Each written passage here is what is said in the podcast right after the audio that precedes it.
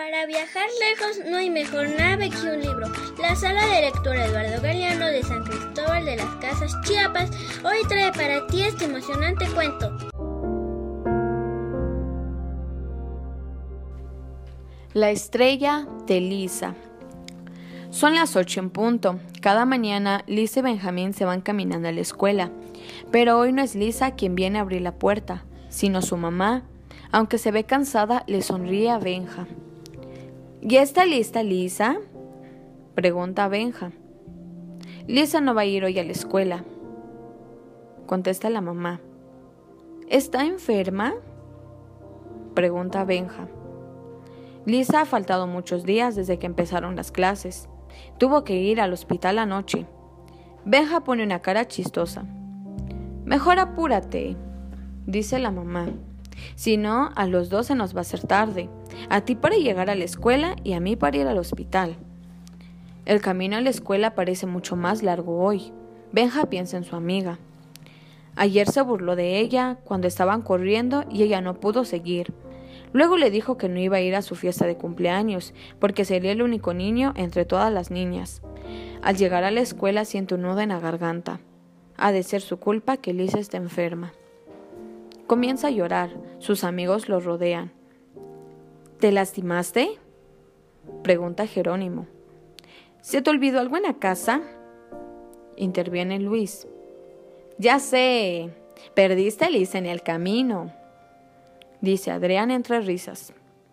Lisa no va a venir hoy, responde Benja. Está muy enferma.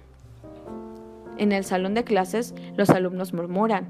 Todos se dieron cuenta de que la banca que está junto a Benja está vacía y de que él está triste. La maestra les pide que guarden silencio. Tengo que decirles algo sobre Lisa, dice. Su mamá acaba de hablar por teléfono. Lisa no va a venir durante algún tiempo. Tiene una enfermedad grave. Julia levantó la mano. ¿Es contagiosa?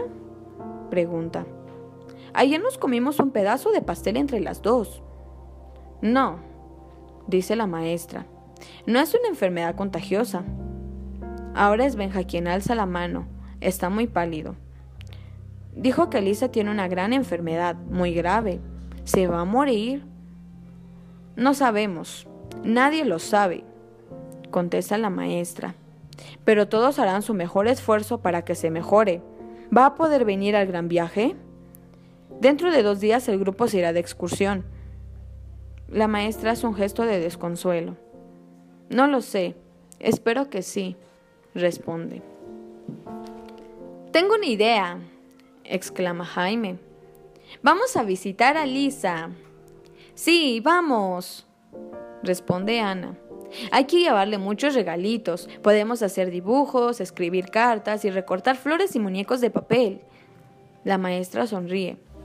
Qué tiernos son, les dice. Muy bien, cierren sus libros y manos a la obra. Todo el día los niños dibujan, escriben cartas y recortan flores y muñecos de papel. La maestra lleva al grupo a ver a Lisa. Los niños observan todo. Casi ninguno de ellos ha estado en un hospital. La gente grande está vestida de verde, blanco o azul. Se ve que están muy ocupados. Una enfermera pide a los niños que esperen en el cuarto de juegos. Les dice que Lisa vendrá en un momento. Su cuarto es muy pequeño, no van a caber todos al mismo tiempo.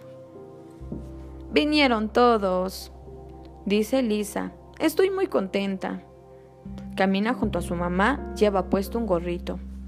Los niños dudan, actúan con timidez, esperan a que la maestra salude a su amiguita con un beso, para rodearla a todos y besarla también. Le entregan los dibujos, las cartas y los muñecos de papel. ¿Por qué traes un gorro? pregunta Jerónimo. No deberías preguntarle eso, dice la maestra. No importa, contesta Lisa. Me puse el gorro porque se me cayó todo el cabello. Al poco rato, Lisa quiere regresar a su cuarto. Está muy cansada. Le pide a Benja y a Julia que la acompañen. Lisa se sienta en la cama. Benja se asoma por la ventana sin decir nada. Ahora Benja está todo el tiempo así. Susurra Julia al oído de su amiga. En la escuela se queda en un rincón y no juega con nosotros.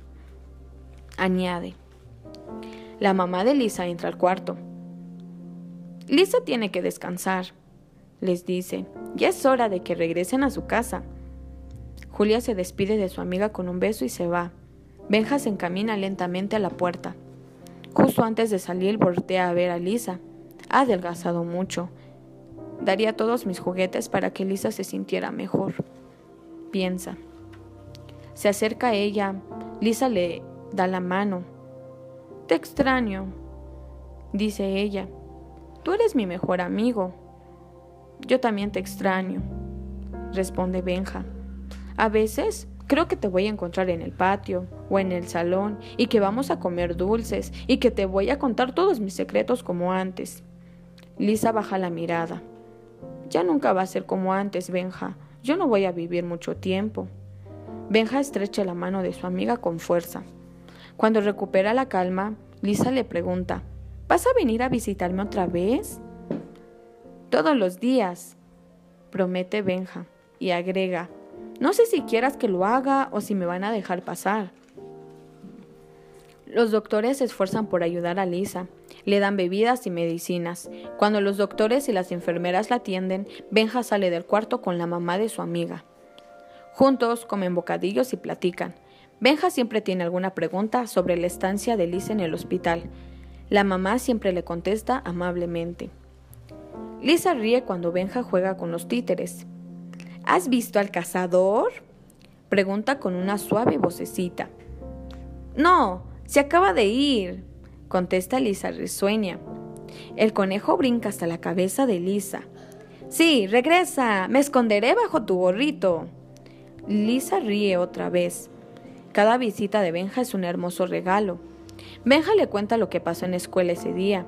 En voz alta lee algunas partes de su libro favorito, El Principito. Es la historia de un pequeño príncipe que ama las estrellas y le da un nombre a cada una de ellas. Pronto, Lisa se aprende el libro de memoria. Un día, Lisa lleva a su amigo a la ventana. Afuera hace frío y las estrellas brillan. Cuando las miras durante mucho tiempo, te das cuenta de que todas son distintas. Dice, tienen diferentes formas y colores. A mí me gusta esa azul y pequeñita. ¿Cómo se llamará? Está esperando a que alguien le ponga un nombre, dice Benja. Es muy linda como tú, añade. Los ojos de Lisa centellean, parecen dos estrellitas. Esa noche Benja no se pudo dormir. Mira el cielo iluminado y muy brillante. Nunca ha visto las estrellas tan resplandecientes. Hay una fiesta ahí arriba. Ha de ser un banquete en honor de alguien muy importante. Piensa. En el primer piso suena el teléfono. Benja oye pasos que suben por la escalera. Su mamá entra en el cuarto. Se ve que ha estado llorando. Camina hacia donde está Benja y lo abraza. Mira, le dice Benja, y señala un punto muy brillante en el cielo. ¿Ves esa estrellita azul ahí arriba? Es Lisa. Es la más bonita de todas, ¿verdad? Sí, dice su mamá y sonríe entre las lágrimas.